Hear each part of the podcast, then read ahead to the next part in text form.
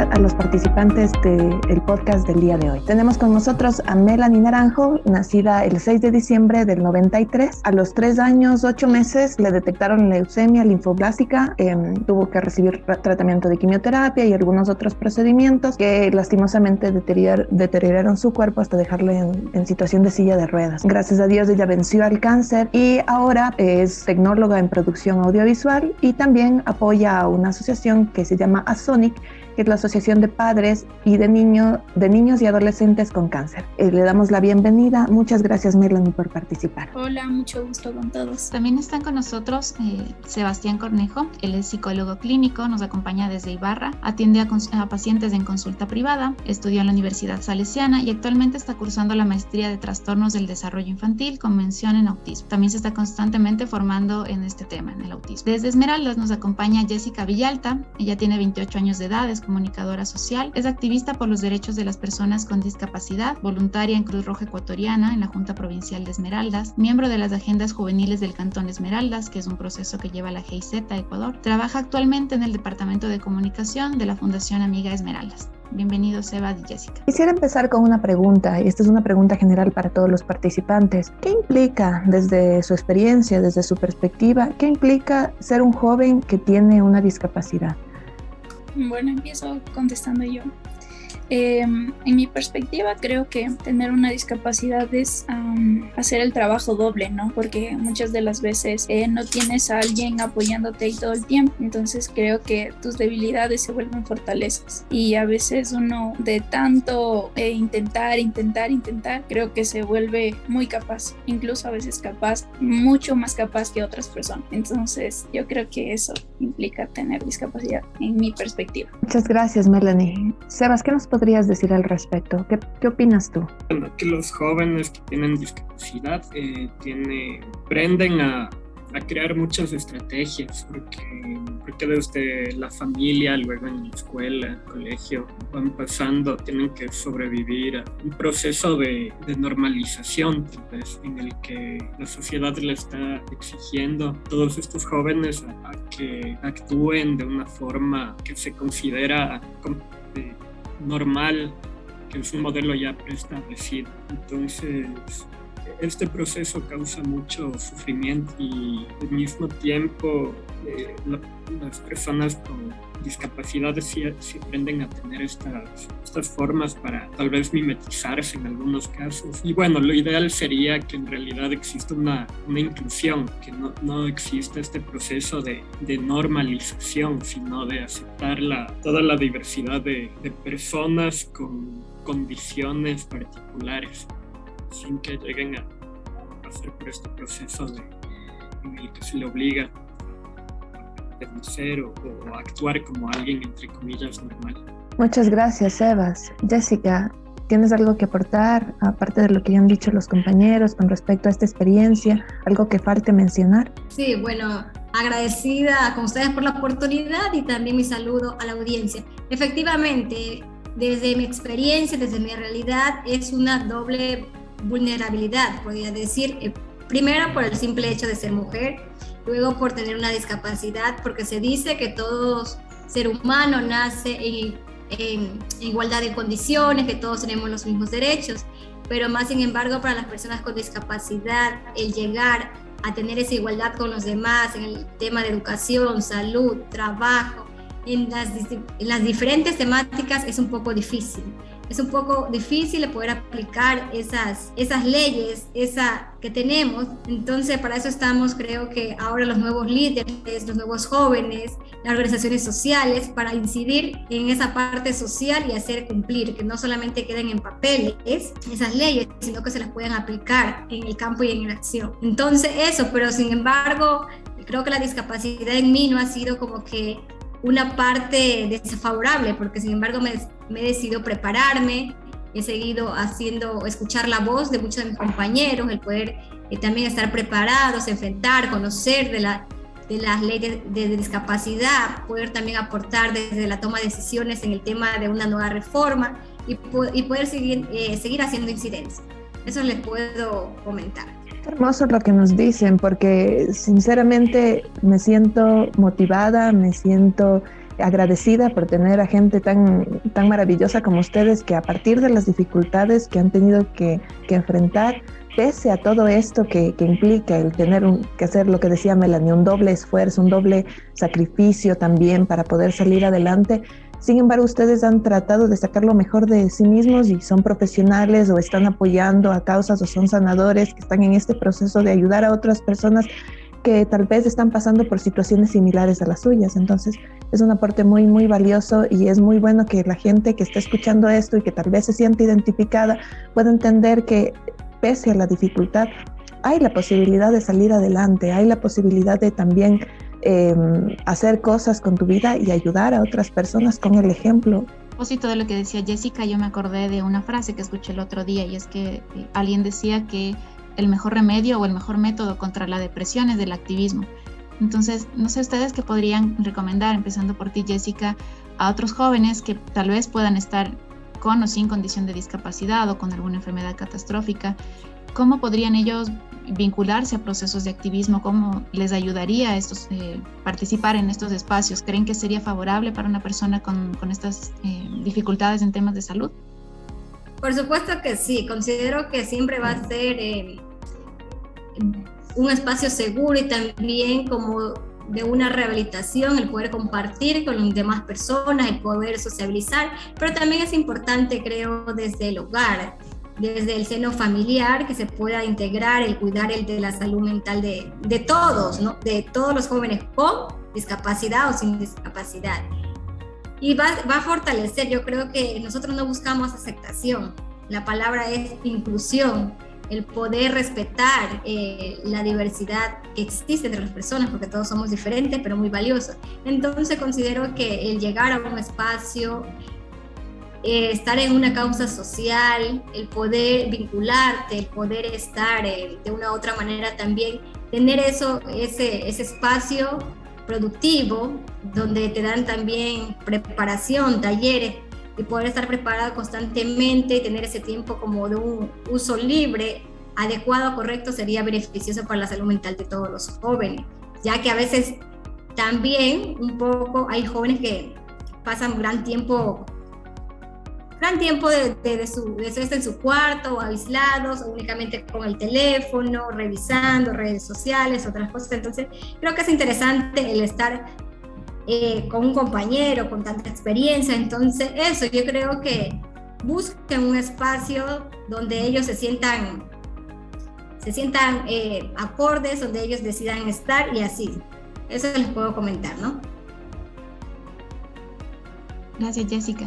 Tal vez, Sebas, en tu formación has podido tener eh, contacto con estos espacios de más de incidencia, es decir, porque a veces lo que pasa con la psicología clínica, sobre todo, es que tiende a verse como, como algo cerrado, no como algo muy de consultorio. En esta formación que tú estás realizando ahora con el autismo, ¿cómo crees que se vincula el ejercicio profesional en estos temas con, con, la incidencia política o con la participación de, de las personas jóvenes? Ver, em, el tema eh, es muy importante, el tema de la política o la ideología que hay detrás de todas las prácticas, por ejemplo, de la psicología, de la psiquiatría, aunque no parezcan, siempre hay una, una ideología detrás y unos intereses muchas veces. Entonces, directamente no, no he tenido eh, como una interacción con movimientos activistas, sí me interesaría. No, no, a ver, también una cosa con la presentación que hubo ahorita. Quiero decir que yo no formo parte de ninguna un activismo y tampoco tengo una discapacidad. Soy un profesional que está igual trabajando desde esta perspectiva que sí tiene una, una base crítica y y, en realidad me, me, parece interesante revisar un poco cómo ha sido la historia y la evolución de, estos movimientos. Por ejemplo, ah, eh, el modelo tradicional sobre la discapacidad es el rehabilitador, médico rehabilitador, que es, es justo pasar por todo este proceso de, de normalizar, de adaptar, entre comillas, a la persona que tiene una discapacidad. Pero apareció alrededor de los años 70, en, especialmente en Estados Unidos, Europa. Eh, estos, eh, primero apareció en estos países y luego en, en Latinoamérica. Apareció un movimiento mm, activista que es el modelo, que proponía un modelo social de la diversidad. Aquí se empezó a hablar de inclusión. Todo esto ocurrió al mismo tiempo que había otros movimientos sociales en Estados Unidos, por ejemplo, el movimiento mm, que buscaba inclusión de la cultura eh, afroamericana, eh, los movimientos feministas. Se, se ve que, que, toda esta lucha sí ha tenido poco a poco resultados. Y ya no es la misma sociedad. Antes sí era mucho más, había, era, estaba totalmente naturalizada la discriminación, la estigmatización y ahora ha habido un pequeño cambio. Y en los años 90 en Estados Unidos también apareció otro movimiento que es el de la neurodiversidad, que es creada por personas que son autistas. Entre las fundadoras la, que utilizó el término por primera vez es Judith Singer, eh, que era una socióloga. Eh, creo que la hija tenía autismo y luego ella descubrió, le, diagnosticaron autismo cuando era adulta. Y ella, y bueno, la propuesta de esta neuro, la idea de la neurodiversidad es que existe una una variedad de configuraciones neurológicas sin que esta sea necesariamente patológica. Entonces, la idea es despatologizar y evitar todas estas prácticas que muchas veces han sido coercitivas de parte de los profesionales de la salud, que es, por ejemplo, en el autismo, es evitar que el que la persona autista tenga movimientos autorregulatorios, que esto lo ven como, como un síntoma, o que la persona, generalmente los autistas no ven directamente a los ojos, y esto tiene que ver por algo de la percepción que tiene, la, forma de, la, de percibir visualmente es muy detallada, y mirar a los ojos es, directamente es recibir mucha información, por eso prefieren evitar pero lo que hacen los profesionales es que el niño, condicionarle al niño para que aprenda a ver a los ojos directamente. Entonces, todas estas prácticas, la idea sería evitarla desde este modelo de la neurodiversidad. En ese sentido, perdona Sebas, me surge una pregunta. Eh, ¿Cuál sería el enfoque entonces para el trabajo con este tipo de, de personas? ¿Qué es lo que un un padre, una persona que esté pasando por una situación como esta debería hacer? Ya, a ver, eh, en el tema del autismo sí es particular porque no hay nada definido todavía, no hay una etiología. Lo que se ve en los manuales es que dice que tal vez es algo genético, tal vez algo ambiental, pero no sé, no hay como información, no hay una evidencia que le permita hacer un trabajo totalmente que, se diga con, esto, desde esta práctica se va a tratar el autismo. Entonces, primero lo, que hay que saber es que el autismo es una condición. Eh, las personas nacen autistas, van a ser autistas toda la vida, entonces la terapia no va enfocada eliminar el autismo, sacarle a la persona del autismo. Em, otra cosa va a ser que, bueno, hay que tener en cuenta que el autismo sí tiene muchas comorbilidades, enfermedades o algunas patologías que sí están relacionadas. A veces puede ser la epilepsia. Eh, bueno, la epilepsia también pueden ser conductas autolesivas, entre otras cosas que eso sí es importante trabajar. Entonces, lo que yo, o sea, mi posicionamiento es que se permitan intervenciones que, sean de tipo relacional. Lo importante sea la, relación entre la persona profesional con, la persona autista. Entonces aquí entrarían algunas corrientes, entre está el psicoanálisis, que trabaja justo en, la transferencia, en la relación que se da entre el paciente un autista y el analista es muy importante porque a partir de ahí se va a poder trabajar en el mundo subjetivo. Mm, no es la única, también hay, hay otros, se ha, creado otros, otros tipos de, de intervención con los niños. Por ejemplo, hay una que fue creada por una madre en Estados Unidos que su hijo era autista y se basa en mimetizarse. Entonces el niño que no se comunicaba con, con los adultos y se pasaba realizando actividades repetitivas y decía que no, no, tenía un interés en el mundo externo. Lo que hizo la madre es, en vez de obligarle sacarle a la fuerza de su, de su mundo, fue entrar en su mundo entonces ella también empezó a repetir lo que el niño hacía. Entonces el niño se balanceaba, ella se sentaba con el niño y se balanceaba. Y ahí se empezó a crear una, una comunicación. El niño empezó a abrir su, su subjetividad. Entonces, sí propongo que es importante tener en cuenta las, las prácticas que sean relacionales y que tengan en cuenta la, la neurodiversidad o que escuchen los testimonios de, de los autistas.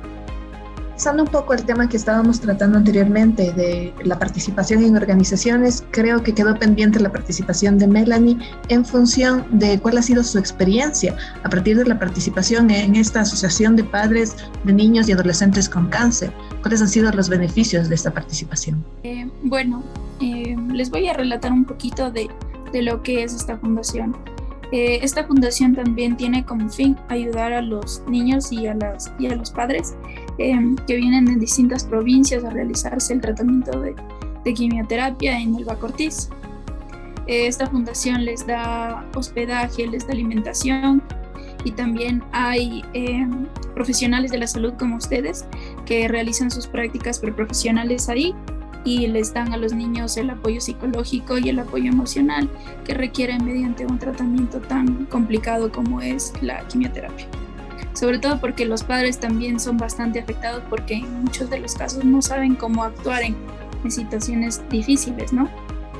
Eh, yo formo parte de Sonic porque Sonic me ayudó en su momento también. Eh, como digo, eh, en esta fundación también hay muchos apadrinajes hay muchas personas del exterior o personas de aquí, de empresas, que apadrinan niños, es decir, a veces les ayudan con, medicamentos que no hay, eh, les ayudan con el transporte o simplemente les ayudan con, con, el apoyo emocional, ¿no? Que en este caso requiere bastante.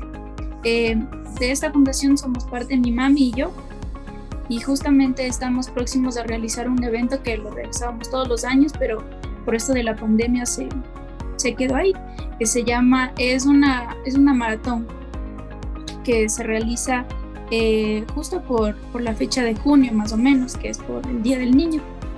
Eh, en esta maratón hay diversas actividades en las que todo lo recaudado es para la fundación, porque esta fundación es sin fines de lucro, o sea, no, no tiene un apoyo del gobierno en sí. Entonces todas las ayudas y todas las maneras en las que la fundación se maneja es porque hay gente donando, gente ayudando con comida y todo ese tipo de cosas.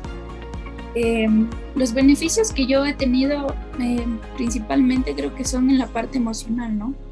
Porque como yo viví mi proceso, yo puedo ir y conversar con los niños y decirles que no todo está mal, que siempre con una sonrisa van a poder salir, sobre todo que, que ese es el, la sonrisa de ellos es la felicidad de sus padres. Entonces, si es que ellos sus padres ven que ellos están felices, entonces sus padres lo único que van a hacer es luchar porque tú sigas feliz. Es el lema, o sea, es lo que yo siempre les puedo decir a los niños. Y mm, en cuanto a, mi discapacidad, igual, o sea, yo les digo, mira, eh, no todos saben lo divertida que es la vida sobre un carrito todo el tiempo. Entonces, eso, o sea, yo creo que a raíz de, mi, de mi proceso, ¿no? De cómo yo llevo la vida, puedo decir muchas cosas. Y lo que más me gusta es compartir lo, positivo. Porque como siempre hay malos ratos, siempre pueden haber cosas malas que te pasen, ¿no? pero siempre hay que ser positivo de la vida. Entonces creo que eso es lo que a mí me fomenta Sonic porque veo que la actividad que ellos hacen para ayudar a muchos niños es súper positivo, porque hay muchos más sobrevivientes, hay muchas más familias completas y creo que eso es lo más importante de todo. Sí, todo esto que mencionas, Melanie, como de ser una fundación sin fines de lucro que no recibe financiamiento por parte del Estado. Me gustaría leerle del el artículo 32 de la Constitución que se refiere a la salud y dice que la salud es un derecho que garantiza el Estado, cuya realización se vincula con el ejercicio de otros derechos, como el derecho al agua, la alimentación, la educación, la cultura física, el trabajo, la seguridad social, los ambientes sanos y otros que sustentan el buen vivir. Entonces, em, desde esto, ¿qué, ¿cuál podría ser desde este derecho garantizado en la Constitución, Melanie? ¿Tú podrías decir qué tanto podríamos decir que se cumple este derecho, qué tanto se ejerce y, y qué tanto se accede a los otros derechos que están vinculados, ¿no? como se menciona el agua, la alimentación y demás? Bueno, en ese sentido creo que podría aportar mucho, la verdad, desconozco un poco, pero em, yo te digo que a Sonic se maneja sin fines de lucro porque eh, no tiene un, sustento, un apoyo mes a mes. Incluso la casa en la que ellos habitan, los niños y las personas que trabajan para Sonic, es alquilar. Entonces ellos tienen que mes a mes, porque por ejemplo las personas que trabajan ahí tienen sus trabajos aparte, de los cuales ellos sí se benefician. Entonces eh, sería un trabajo doble para las personas que están ahí a la cabeza de la fundación. Y ellas, o sea, son las que se encargan de, por ejemplo, redactar escritos para empresas. Voy a nombrar una empresa, no sé, X, Tony, por ejemplo. Entonces Tony eh, dice, ok, nos comprometemos a apoyar a la fundación y mes a mes les vamos a dar leches, yogur y todo para, para poder saciar el hambre de los niños. Entonces, hasta donde yo tengo entendido, incluso creo que está, creo que tiene todos los papeles en regla Sony, pero no sé por qué no se le da el apoyo que a Sony debería tener, porque a Sony también hay en Guayaquil, pero la persona que, que es presidenta en Sony Guayaquil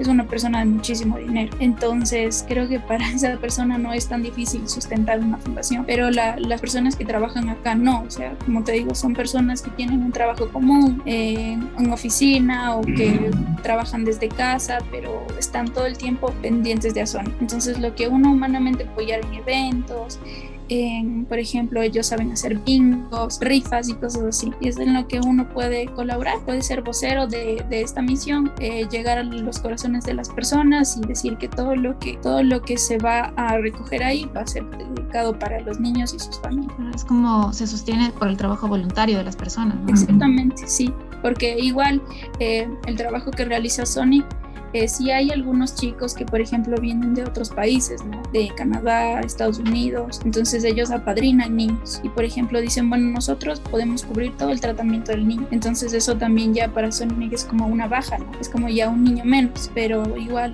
la misión sigue ahí en pie. Jessica, ¿tú qué podrías decir de este tema del acceso a la salud? ¿Cómo ves tú, sobre todo en, en esta provincia, que yo creo que es una de las más ricas del país en diversidad cultural, pero no estoy tan segura cómo se garantiza el efectivo acceso al, al derecho a la salud, sobre todo en personas jóvenes? Bueno, definitivamente sí, Esmeralda es muy, es muy productiva, ¿no? En su abundancia, flora y fauna, pero se dice no que la, la, tenemos el derecho a la salud, que es un derecho, pero lamentablemente en muchas ocasiones cuando asistimos a un centro a su centro de salud, adquirir o hacerse un examen, no hay eh, para hacerse porque el aparato está dañado, no hay este tipo de vitamina, inclusive a los jóvenes no hay una, una, información libre, consensuada que puedan brindarles. También se les hace un poco difícil eh, o se sienten avergonzados acercarse a pedir hasta los preservativos, porque de verdad que es muy,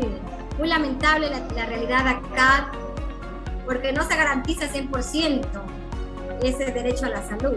Hay bastantes anomalías en tema de que Esmeraldas es una ciudad donde la mayoría de los jóvenes comienza su actividad sexual muy jóvenes, tenemos que decirlo así, de los 13, 14, 15 años. El embarazo en los adolescentes tienen un alto índice. Igual eh, he estado también en procesos, me cuento desde mis, desde experiencias, en procesos con UNSPA, la población de Naciones Unidas en el tema de prevenir los embarazos eh, y si estás embarazada pues que tengan un, un, embarazo seguro, sin riesgos, entonces fomentar eso en los jóvenes, eh, que sean promotores de salud y estar en esos procesos también ha sido también productivo, pero la salud en sí no es 100% segura ni garantizada. Sebas, tú podrías contarnos también la experiencia que has podido observar ahora que tú estás en Imbabura, ¿no? Tal vez tienes alguna percepción distinta a la que ha mencionado Jessica o cómo ves tú el acceso a servicios de salud en jóvenes en, en donde estás. Creo que, que la salud está muy centralizada. Por ejemplo, aquí en Imbabura, la gente que, está en los alrededores de, Ibarra tienen que viajar a Ibarra. La otra opción es viajar a Quito acceder a la, salud, si, no hay acceso a una salud digna directamente. Muchos pacientes han trabajado, han estado antes de, llegar al psicólogo, han estado otros profesionales o gente que no, que no tiene un título ni la formación para trabajar en salud, entonces trabajado desde cosas relacionadas a coaching, cosas más místicas, que ven que no les sirve y luego llegan a un lugar de salud, a un centro de salud. Y, y bueno, esto de la, de la, constitución hay que tener en cuenta que ya que la constitución actual no, no, se, no, no se está siguiendo como, como, estos principios que tiene. Y el plan del el gobierno es lo contrario, es ir hacia el neoliberalismo ya más extremo y sería el plan en el que se está dirigiendo el país es hacia privatización de la salud. Entonces cada vez va a ser más difícil acceder a estos lugares. Es muy triste lo que nos cuentan porque es una realidad que vivimos todos, que podemos palparla, ¿no? Hemos gracias a la profesión que desarrollamos, he tenido la oportunidad de, de, estar en contacto con personas que trabajan en fundaciones y muchas de ellas me han, me han manifestado esto, ¿no? De que si es que eran fundaciones que antes recibían algún apoyo económico del Estado, en este momento ya no le están recibiendo. Y creo que esto no es solamente resultado de la pandemia, de la condición, de la situación económica actual del país, sino que es una cuestión de política, de gobierno la mirada que tiene con respecto a la discapacidad también, a, los, a la enfermedad en general y a los problemas de salud mental que se ve invisibilizado.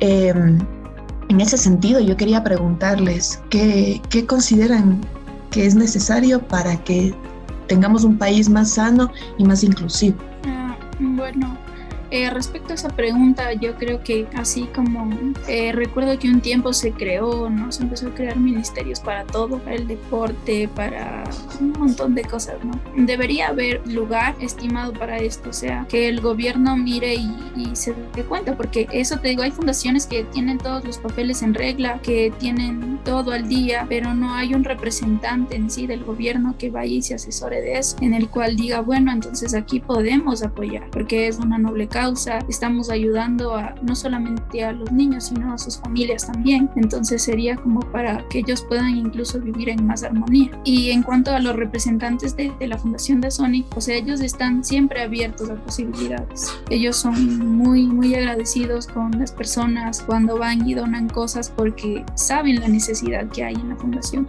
Sin embargo, es una misión que no ha decaído que a pesar de muchas cosas que se les ha puesto, porque incluso ha habido lugares en los que han dicho deben dos meses la, la renta, se van, o sea, no podemos hacer nada, se van, pero, o sea, como de la nada han surgido personas que han dicho, sabe que nosotros le cubrimos esos dos meses, no les vote, porque conocen la realidad de la fundación. Entonces yo creo que para que haya una solución sería como que el gobierno debería mirar en estos lados, ¿no? Están como que escondidos ante la sociedad, porque se basan en otras cosas más, o sea, en, en hacer que el Ecuador se note en otros países por su biodiversidad, por, por su fauna, por su flora, pero hay personas que están viviendo en condiciones muy muy difíciles y que son otras personas las que tienen que apoyar para que ellos puedan surgir. Entonces yo creo que así esa sería como que una solución, que el gobierno llegue a estas fundaciones y, mire que todo está al día, que todo está en regla y que son misiones muy bonitas para la vida y que podrían ayudar a muchas personas. Jessica, ¿tú qué opinas al respecto? Bueno, sí, considero que este, este problema o esta solución ya la, de una u otra manera la tiene que manejar eh, el gobierno, ¿no? nuestro Estado. Sería eh, incrementando las políticas públicas, eh, analizando, investigando, verificando qué, cuáles han sido estas falencias que han tenido hasta el momento, evaluar todo este proceso, también el incrementar mesas interinstitucionales con organizaciones sociales ya, y también las empresas, o sea, las entidades que están eh, siempre que tienen que ver con el tema de la salud, profesionales, médicos, organizaciones, líderes. Entonces, replantear, escuchar también, porque siempre es importante escuchar, ¿no? Escuchar desde las realidades, escuchar desde las voces para poder de una u otra manera cambiar ese sistema que está un poco, no quiero decirlo 100% malo, sino que tiene también sus falencias, pero sin embargo, eso, tiene que implementar las políticas públicas y, y darle una respuesta a, todo lo que es, a, toda un, a todo un país, a toda una comunidad. Muchas gracias Jessica, muchas gracias Melanie. Sebas, ¿algo que pudieras acotar, complementar de lo que ya se ha dicho? Sí, también me parece importante la organización de, los, de todos estos movimientos activistas humanos la discapacidad.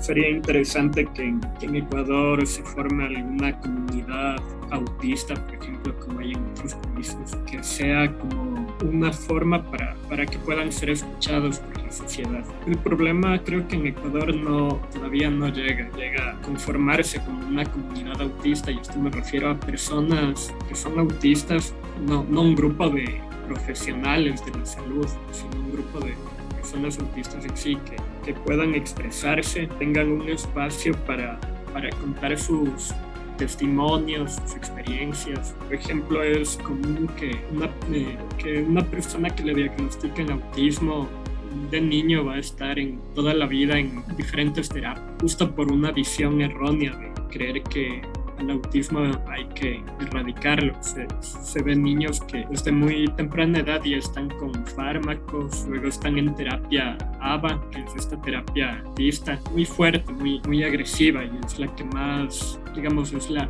la, que, la que está más vigente en actualidad. Y, y bueno, es importante escuchar estos testimonios, por ejemplo, de cómo los muchos autistas que ya son adultos cuentan la experiencia traumática que fue haber estado en esta terapia. Entonces muchos, eh, muchas personas luego de, la terapia ABA necesitan otra terapia para superar lo fuerte que fue el ABA. Entonces es importante, bueno, estoy hablando muy centrado en el tema del autismo, pero también es importante que los movimientos, activismos luchen en contra del capacitismo, que es esta idea de, normalizar todo, y que también encuentren una forma de visibilizarse en los grupos relacionados a los derechos de personas con discapacidades sin, sin depender tanto del, del gobierno o del Estado, de las políticas actuales. Ese sentido me surge la pregunta, ¿qué necesitamos aprender como sociedad para mejorar esta situación, para, si es que no tenemos una discapacidad, colaborar o entender lo que pasan las personas que están pasando por esta condición, si no tenemos autismo, cómo, cómo, qué necesitamos entender para que esta situación cambie como sociedad. Sociedad y que sería interesante justo que, que exista un medio o una forma en el que la sociedad pueda echar tiene que decir las personas autismo, o las personas autistas, Que hay muchas cosas que los, las personas no autistas, los neurotípicos, les dicen que ese término se le puede cuestionar. Hay muchas cosas que las personas no autistas deben, podrían aprender del autismo, que son muy positivas, todas estas potencialidades que tienen, esta empatía que tienen las personas autistas, les molesta mucho las injusticias, las habilidades que tienen, entonces sería importante que en general las discapacidades se, se empiece a ver como no solo desde la, parte que está limitada, sino desde todo el potencial que tienen las personas. Muchas cosas, muchas veces esto se resuelve con, ahora hay tecnología que puede ayudar, por ejemplo, a las personas no verbales a comunicarse. Bueno, este es un ejemplo, pero existe tecnología que, puede ayudar a, personas con discapacidad en diferentes áreas y por otro lado está esto de, de que cambie la idea, el imaginario que hay sobre la discapacidad y que se pueda evitar una estigmatización. ¿Qué opinas, Jessica? ¿Hay algo que creas que debamos cambiar en pensamiento, en actitud como sociedad? Por supuesto que sí, considero que nosotros principalmente todos, toda la, toda la juventud ecuatoriana, tiene que de una u otra manera liberarse, como siempre lo he compartido, las personas que del no puedo, del no puedo, esa, esa palabra que muchas veces muchos estancan allí porque es que no puedo, no puedo y se, en vez de avanzar, ahí continúan eh, rezagados. ¿Qué tendríamos que, como persona hacer o apoyar, yo creo que hacer un poco más tolerantes, más empáticos en, en, cierta, en ciertas maneras de poder llegar a las demás personas, pero yo creo que sería todo en un proceso de que todo ser humano tendría que aportar algo, algo productivo, ¿no? Algo productivo en, en esta vida y buscar ser agentes de cambio, ser agentes de cambio y todos luchar por una misma bandera, como siempre le digo, todos, todos apoyando una, una sola causa apoyando las causas sociales y que si juntos lo, logramos, pues ese país sería un poco más inclusivo y sin barreras, ¿no? Sí, qué importante eso de salir de la posición de la víctima, de, de, las personas que están en esta condición de tienen alguna discapacidad y es como que siempre tratamos de ser los que damos la caridad, siempre está esta cuestión de la asistencia, de la ayuda social vista más como una cuestión de caridad, más que un, un apoyo, una ayuda para que la persona se desarrolle y avance efectivamente. Entonces, claro, cambiar un poco la mentalidad en función de, de entender que eh, esta es una dificultad, pero no tiene que ser eh, estigmatizado ni tampoco prejuiciado por las condiciones, la condición que tenga, esta persona es muy importante. En ese sentido, y por eso quiero preguntarle a Melanie, tú como joven que participas activamente en la sociedad, ¿cuáles crees que son los retos más importantes que, que tienes que enfrentar a diario y que consideras que necesitarían tú, como todas las personas que comparten una situación similar, necesitarían un poco de apoyo? Bueno, mira, eh, yo creo que una de las cosas que más se nos complica a nosotros es el transporte, ¿no? Porque, por ejemplo, si tú te has dado cuenta, todas absolutamente todas las calles y las veredas de Quito son inaccesibles. O sea, una persona en silla de ruedas no puede manejarse sola. Igual el transporte público es súper complicado porque aquí la viveza criolla está por encima de todas las cosas. El que entra primero entró y el otro se quedó. Y creo que la mayoría de personas no suelen ser empáticas, ¿no? No se ponen en el lugar del otro, de, de necesitando ayuda, porque incluso hay personas que, por ejemplo, a mí me ha pasado que a veces yo he tenido que ir a algún lugar sola, entonces hay personas que vienen y me dicen ayuda, entonces como que sí, por favor, muchas gracias. Entonces, pero somos un mínimo de personas, ¿no? Porque hay, el resto es como que miran y, y se hacen los locos, como que no, no no es mi lugar, no, no importa. Pero, o sea, yo he tenido también la bendición y la suerte de toparme con, con personas buenas, ¿no? Que de cualquier forma eh, te pueden ayudar. Entonces, vuelvo y repito, creo que para nosotros lo más complicado es el transporte, la movilización en el país es súper complicado. También creo que el trabajo, el trabajo es otra cosa que nos complica muchísimo, porque por ejemplo, mi perfil es un perfil bastante profesional, ¿no? hablando en ciertos términos, pero a veces ya ven la condición y dicen como que no, no, no, no podríamos contratarte porque a lo mejor necesitamos que hagas unos papeleos, se te va a complicar y así. O sea, en vez de, de darte una solución, te dan como que más complicación. Y a veces eso es como que sí te bajonea un poco, porque, o sea, dices, de, pero no todo depende de mi condición, sino también de, de, mi capacidad, o sea, mental, ¿no? De mi inteligencia, de las cosas que he aprendido a hacer, de la profesión que tengo. Entonces creo que una de las cosas más complicadas también para las personas con discapacidad, a pesar de toda la vida que les ha tocado vivir, ¿no? De todos los, los, problemas y las cosas que, les ha sucedido, o sea, son, son capaces de lograr muchas cosas, de ocupar un buen puesto de trabajo, de, de saber guiar a otras personas, de enseñar, sin embargo, no siempre se, se toma en cuenta eso. Lo que ustedes nos han compartido, yo me quedo con esto de que... Eh, me gustó mucho esta frase de Jessica, nosotros no buscamos aceptación, buscamos inclusión. Y creo que tanto en los casos de personas con discapacidad y personas autistas y quizás con cualquier otra condición, las limitaciones no vienen dadas por las mismas características ¿no? de esta condición o de la persona, sino como el entorno no está en condiciones, facilitar las, las condiciones o las, lo que necesite esa persona para poder adaptarse y para poder funcionar de manera autónoma, que creo que sería la intención principal. Y en cuanto a estos retos que mencionas, Melanie, sobre todo este tema del trabajo, eh, creo que es una, una situación muy específica, obviamente, de, de, la condición de discapacidad, pero en nuestro país al menos, eh, para todas las personas jóvenes, es un reto el tema del trabajo. Entonces, yo me quedaría, como digo, con, con esto de que tanto jóvenes con, con o sin discapacidad, con alguna condición, ¿no? no están, de lo que vemos, ¿no? de la experiencia palpable, no están pudiendo acceder efectivamente a este derecho a la salud y, a su vez a los otros derechos. Entonces, para ir cerrando, me gustaría preguntarles si tienen algún mensaje final o alguna conclusión con las que, que les gustaría compartir con otras personas jóvenes que estén o no en la misma condición que ustedes, pero que podrían eh, inspirarles, porque me ha gustado mucho esto de, si bien implica un doble esfuerzo el tema de la discapacidad, por ejemplo, a la vez genera unas potencialidades y unas, unas capacidades que, que, quizás otras personas no logran. Entonces, me gustaría escucharles su mensaje final y nuevamente agradecerles por habernos acompañado. A ver, bueno, de nuevo, eh, no tengo ninguna condición, tampoco soy joven.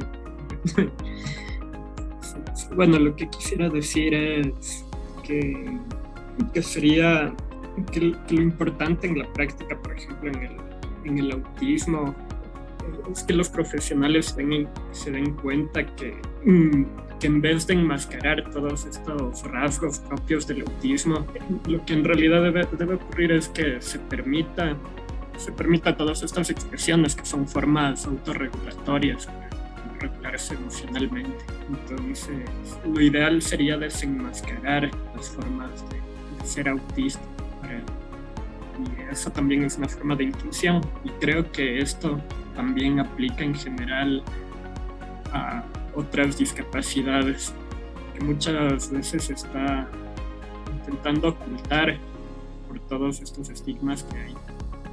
La idea es desenmascarar y permitir de esa forma una inclusión que, que sí es diferente a la aceptación. Gracias, Evas.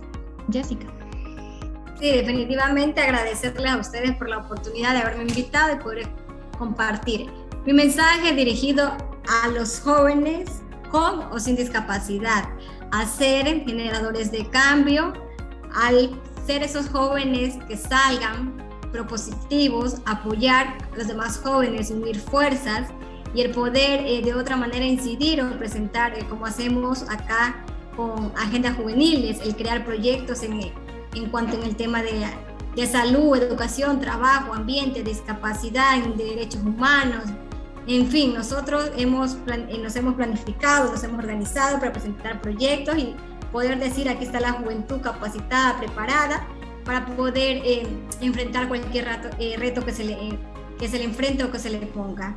Otra de, la, de las situaciones o un mensaje que quería decir, pues que aquí estamos nosotros en esta vida para poder cumplir nuestros objetivos, nuestros sueños y seguir avanzando. Yo creo que seguir golpeando esas puertas, conociendo, ¿no?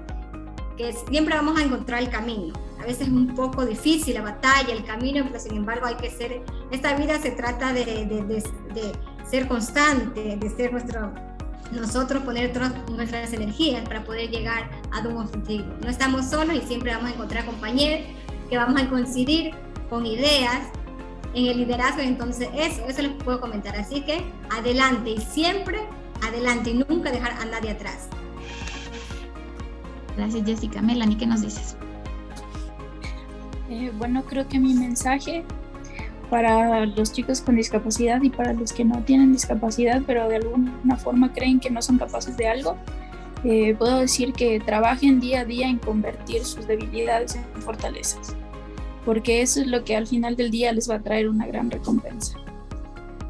Bueno, reitero nuevamente el agradecimiento por su participación. Este ha sido un programa muy informativo, eh, muy rico en contenidos, en experiencias, en aprendizajes. Les agradecemos nuevamente por su participación y bueno, les esperamos en el siguiente episodio de Hablemos de Todo. Muchas gracias, nos vemos. Bueno, Carito, yo también quería agradecerte mucho por, por la invitación. Siempre me dicen a mí que soy eh, como que muy ocurrida, muy, muy loca con, con las cosas. Eh, siempre se admiran la, la, forma en la que llevo mi vida, pero yo digo, si es que estoy aquí es para ser vocera de, de, la esperanza, ¿no? De que algo se puede hacer eh, por otras personas que quizás están pasando lo mismo y están mal, están deprimidas. Entonces, siempre que me necesites, de aquí estoy a disposición de ustedes para ser vocera de, de estas causas, ¿no?